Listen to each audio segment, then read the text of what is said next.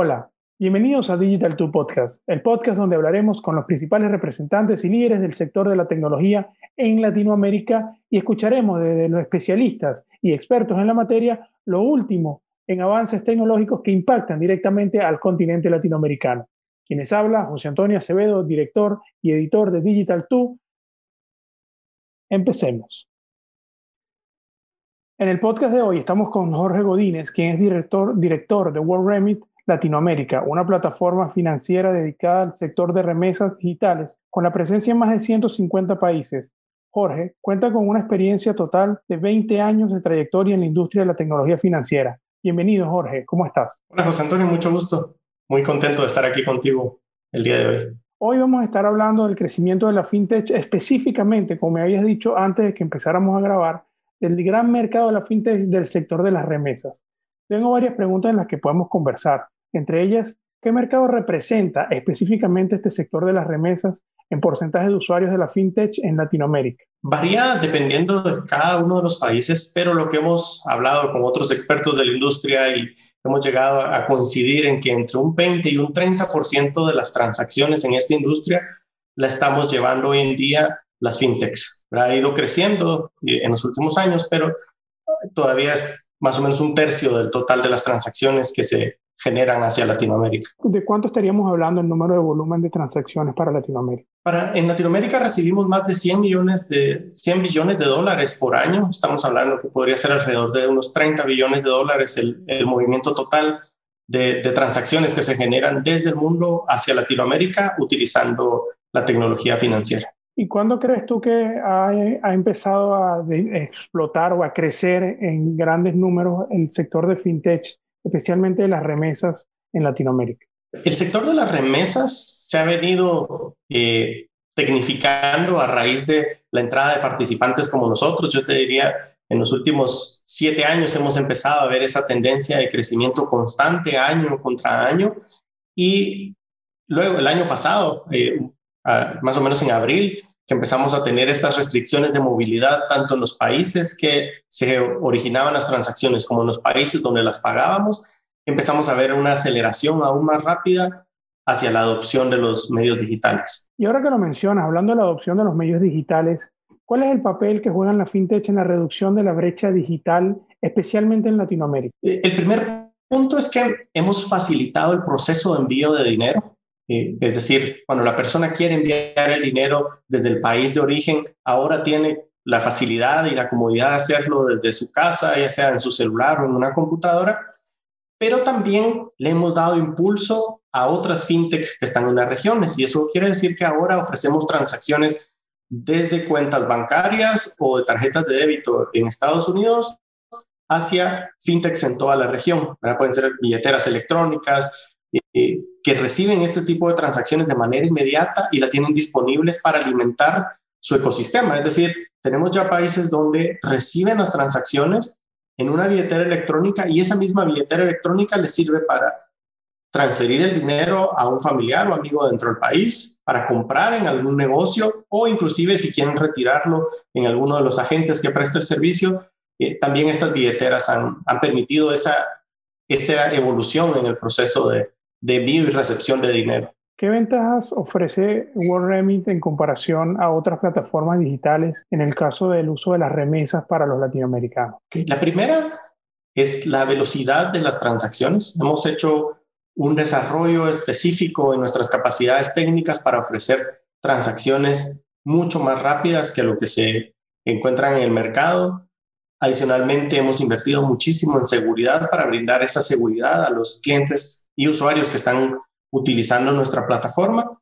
Y yo te diría que uno de los valores que más eh, le gustan a nuestros clientes es la sencillez en el uso de la plataforma. La plataforma te dice, si tú quieres enviar, digamos, a México mil pesos mexicanos, tú puedes digitar mil pesos mexicanos y automáticamente te dice cuál va a ser la transacción que se va a originar en dólares, todo es muy transparente desde que tú ves eh, cuánto te va a costar la transacción, te lo mostramos al inicio de la, de la pantalla, te mostramos también cuánto va a recibir el familiar en moneda local y en cuánto tiempo va a estar disponible dicha transacción.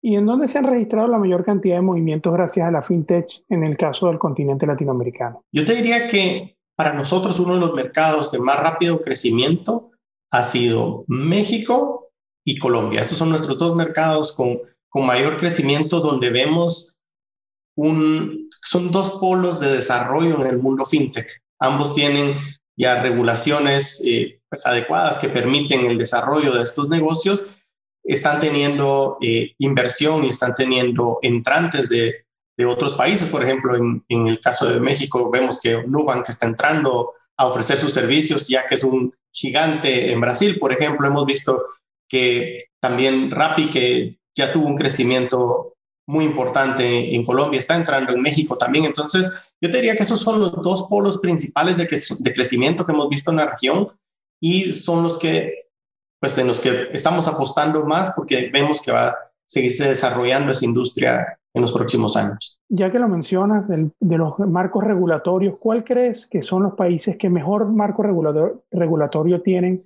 para permitir el acceso y las operaciones financieras de la fintech y cuáles son los que necesitan hacer más trabajo?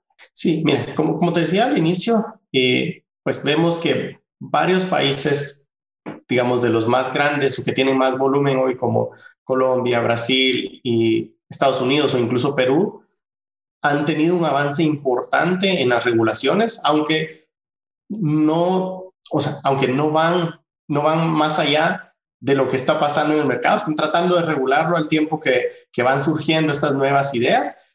Creo que estos países han estado marcando la pauta y han desarrollado infraestructura que permite que hayan sandbox para que las fintechs hagan sus pruebas. En el caso de México, el tener el sistema interbancario conectado le da vida a, los ecosistemas eh, de billeteras que surgen alrededor, que están promoviendo inclusión financiera.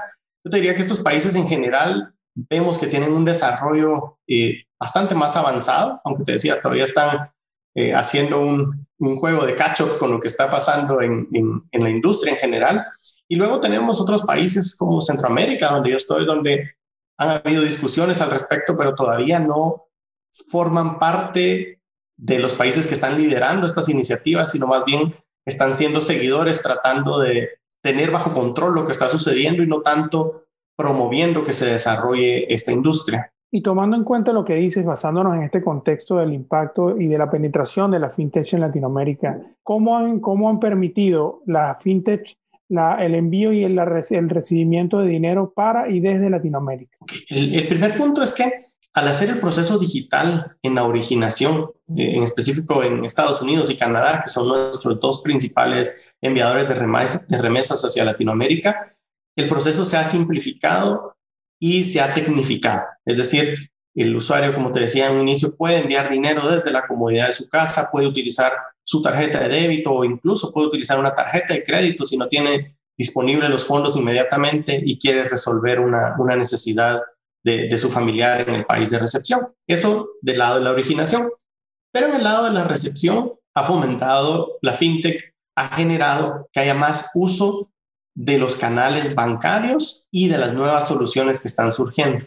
Por ejemplo, en el caso de, Colombia, donde hemos visto que el gobierno ha utilizado mucho las billeteras como Bancolombia a la mano o Davi Plata para repartir eh, ayuda, esta, esta misma, este mismo crecimiento también ha hecho que estas personas reciban de sus familiares transacciones desde el extranjero. Entonces, al final del día lo que vemos es que hay una adopción de medios de pago digitales en ambos extremos de la transacción, tanto cuando se genera como cuando se recibe y sobre todo que cada vez es más rápido el proceso en llegar desde A a B. ¿Y qué, qué, qué factores crees tú que hacen falta para acelerar este proceso y cuáles lo han acelerado en los últimos 12 meses? Yo creo que el, el, primer factor que es un, un, reto y creo que es, eh, es similar para todos los que participamos en esta industria es dar a conocer cómo funcionan nuestros servicios. Hay un, hay un proceso de, de adopción y educación eh, acerca de estas herramientas tecnológicas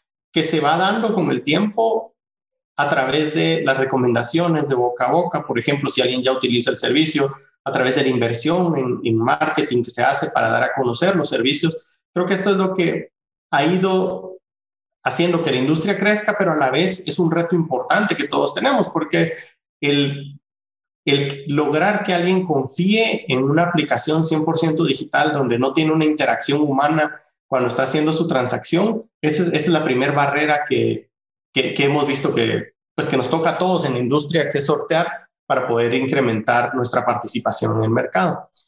Y luego, con respecto a tu punto de qué lo ha acelerado, eh, hemos visto que lo ha acelerado la necesidad. Ahora que vimos esto de los, de los bloqueos, que, que no podían salir las personas de sus casas o, o que no podían viajar, en ese momento empezaron a buscar opciones como la nuestra y ya estábamos listos para ofrecerla. Lo que sucedía era que no nos conocían. Entonces, creo que eso lo aceleró, pero a la vez que lo aceleró, nos ha mantenido creciendo todos los meses porque ya esta persona que probó el servicio, que le gustó, que el dinero llegó rápido, que estuvo informado en todo momento de cuánto le íbamos a cobrar y cuándo iba a llegar el dinero, esta persona luego nos recomienda con alguien más y eso hace que alguien más utilice el servicio. Entonces yo creo que fue a raíz de la necesidad, realmente la, necesidad está latente en, las personas que quieren enviar y recibir dinero, pero a veces no tienen información específica para tomar una decisión de en quién confiar su transacción. En comparación a 2017, a, a la tasa interanual de 2017, 2018, 2019, ¿cuál ha sido el, el aumento en el crecimiento durante los últimos 12 meses, 18 meses? Es decir, de la tasa de crecimiento 2019, 2020, 2021? Justo para, para responder esa, a esa pregunta, creo que vale la pena tener un poco de contexto acerca de lo que dice el Banco Mundial de la región.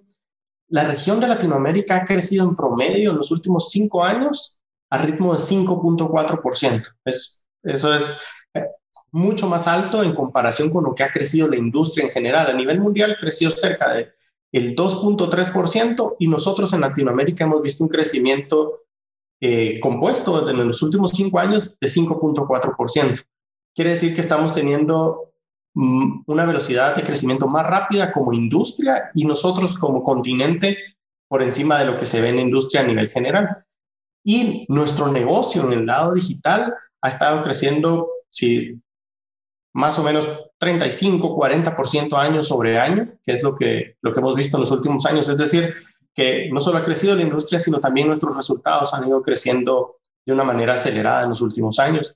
Y la expectativa es que siga a ese ritmo. Con una base más grande, pues es obviamente más difícil mantener esos crecimientos porcentuales, pero estamos haciendo todas las inversiones y todos los lanzamientos necesarios para poder mantener esos ritmos de crecimiento superiores al 30%. Y tengo dos preguntas ahora para ir eh, tomando, ampliando un poco más el tema en cuanto a los lanzamientos. ¿Qué lanzamientos esperamos o qué funcionalidades nuevas esperamos que tengan los usuarios con respecto al tema de la fintech? ¿Qué podemos esperar como usuarios en los próximos dos, tres, hasta cinco años? La primera parte de los lanzamientos es una mejora en las redes de pago. Cada día surgen nuevas redes de pago, las cuales nosotros estamos integrando a nuestra plataforma con la finalidad de estar más cerca de la persona que recibe la transacción. Por ejemplo, si tú estás en, un área rural y no tienes acceso o te tienes que trasladar hacia una sucursal bancaria, cada vez más estamos integrando redes de pago que permiten estar más cerca de los usuarios. Eso en el servicio que se origina de manera digital y se paga de manera física en efectivo. Esa es, esa es una de las vertientes.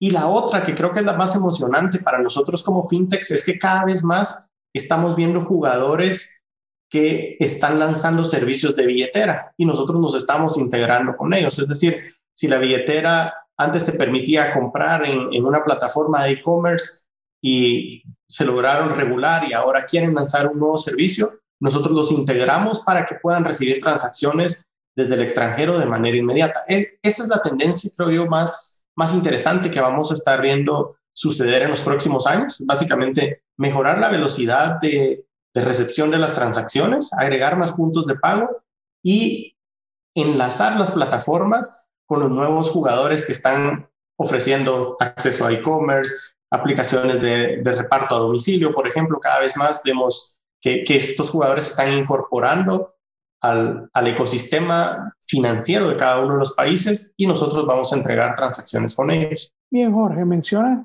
la integración con los nuevos jugadores del mercado, pero ¿cómo se integran con los tradicionales jugadores del mercado, con la banca tradicional? ¿Ha habido ah, una integración fluida o ha sido también como el tema del marco regulatorio? ¿Ha ido más de la mano con la necesidad y la presión del uso de lo que demandan los usuarios para soluciones de banca online? Es una excelente pregunta. De hecho, la primera etapa de desarrollo de nuestra red fue con los bancos más importantes de cada país. Es decir, si tú quieres enviar una transacción a BBVA en México o a Bancolombia en Colombia, eh, ya estamos listos e integrados con ellos. Ellos eran los que originalmente tenían las licencias y las aprobaciones y no necesitaban algo adicional del regulador. Esa fue la primera etapa con la que lanzamos nuestros servicios. Ahora, esta siguiente etapa que te cuento de ampliar las redes de pago o ampliar los canales, esta sí va de la mano con la regulación, ¿verdad? Si ya a una, a una billetera electrónica le permiten recibir remesas en alguno de los países, nosotros hacemos la integración y disponibilizamos el servicio de manera inmediata. ¿Y cuáles son los países que más trabajo necesitan hacer en Latinoamérica para avanzar en el uso de la fintech y, y darle, traerles estas funcionalidades a los usuarios finales? Yo te diría que Guatemala, donde yo estoy basado, es un receptor muy, muy grande de, de, remesas. De hecho, es el segundo país más importante en términos absolutos de recepción de remesas, arriba de los 11 billones de dólares por año. Y aquí todavía nos hace falta avanzar en el marco regulatorio que permita el desarrollo de la industria. Este es uno de los que vemos que tiene muchísimo más potencial, pero todavía está en una etapa incipiente de, desarrollo, no hay, no, hay todavía mucha atracción. Hemos visto que como la necesidad existe, los bancos están lanzando sus propios productos y sus billeteras, lo cual lo, vemos con mucha alegría, pero no se están viendo muchos jugadores nuevos entrando al, al, sistema. Entonces creo que eh, es uno de los países que, que necesita específicamente atención en, en, ese sentido. Bien, Jorge. Y me gustaría que cerráramos con qué podemos esperar para la industria en los próximos 10 años o en, esta década que estamos ya metidos, que la del 2020? Yo creo que para lo que viene en los próximos años vamos a estar viendo como primer punto una tecnificación en, en los sistemas de, de entregas de dinero y la segunda y mucho más probable es la adopción de estas nuevas tendencias de blockchain y evaluación de uso de criptomonedas, por ejemplo, todavía es algo que que, no cumple con todas las necesidades que los reguladores han impuesto para este tipo de transacciones, pero hemos empezado a ver que ya hay países que lo están adoptando, sobre todo países donde tienen alguna complejidad porque tienen problemas inflacionarios como Venezuela, Argentina, Nigeria, que hemos visto un desarrollo importante en el, en el mundo de las criptomonedas y blockchain. Vemos que algo de eso se va a transferir a nuestra industria fintech dentro de los pagos transfronterizos. Todavía le hace falta, te diría que sería muy atrevido de mi parte decir específicamente cuándo lo vamos a tener, pero sí es una tendencia que estamos evaluando cada día y nuestro compromiso es ofrecer transacciones rápidas, seguras y confiables. Y yo creo que estas tecnologías empiezan a traer esa rapidez y seguridad, pero como no hay todavía una interacción específica o no son tan fáciles de utilizar, esa sencillez que nosotros queremos ofrecer en el servicio todavía no, no nos permite eh, adoptarlos de inmediato, pero por supuesto que va a ser algo que, mientras que nosotros estamos aquí conversando, te aseguro que hay alguien que está desarrollando algún, algún sistema o una plataforma basada en blockchain que va a permitir tener eh, acceso a ese tipo de, de beneficios que los usuarios buscan y sobre todo que los reguladores nos permiten ofrecer, porque para hacer estos servicios tienes que ser una entidad regulada, tienes que dar trazabilidad de las transacciones e identificar plenamente a quién origina y quién recibe la transacción. Entonces, creo que es algo que, vamos a empezar a ver en el futuro, aunque la velocidad de adopción va a, depender de cuánto se acoplen a, las regulaciones que ya existen para esta industria. Me tomo la libertad de comprometerte de inmediato para en el momento en que WorldRemit integre las opciones de pago con criptomonedas, seas el primero aquí en anunciarlo en Digital 2 Podcast. Excelente, con mucho gusto. Aquí cuenta conmigo desde ya y podemos ir haciendo updates regulares de qué es lo que estamos viendo en la industria, de qué es lo que ha ido cambiando y como te digo, todos los días aprendemos algo nuevo de, estas nuevas tendencias y nuestro espíritu fintech, nacimos siendo digitales y seguimos estando en la parte digital, eso nos hace buscar siempre nuevas opciones, nuevos aliados y seguramente vamos a estar conversando, conversando acerca de eso pronto. Así será, Jorge. Y bueno, no queda sino más que agradecerte tu participación. Jorge Godínez, director de World Remedy Latinoamérica, muchas gracias por venir. Te dejo para que despidas. Muchas gracias, José Antonio. La verdad es que muy interesante la conversación. Me encantó participar acá. Y como te digo, en el futuro que, que necesites conversar de cualquier otro tema, cuenta conmigo. Y te agradezco mucho este espacio para World Remix. Y hasta acá, este episodio de Digital 2 Podcast no será sino hasta la semana que viene que tendremos a Dimitri Betushev, director del equipo de investigación y análisis para América Latina en Kaspersky. Quienes habló, José Antonio Acevedo, para mí fue un placer, así que hasta luego.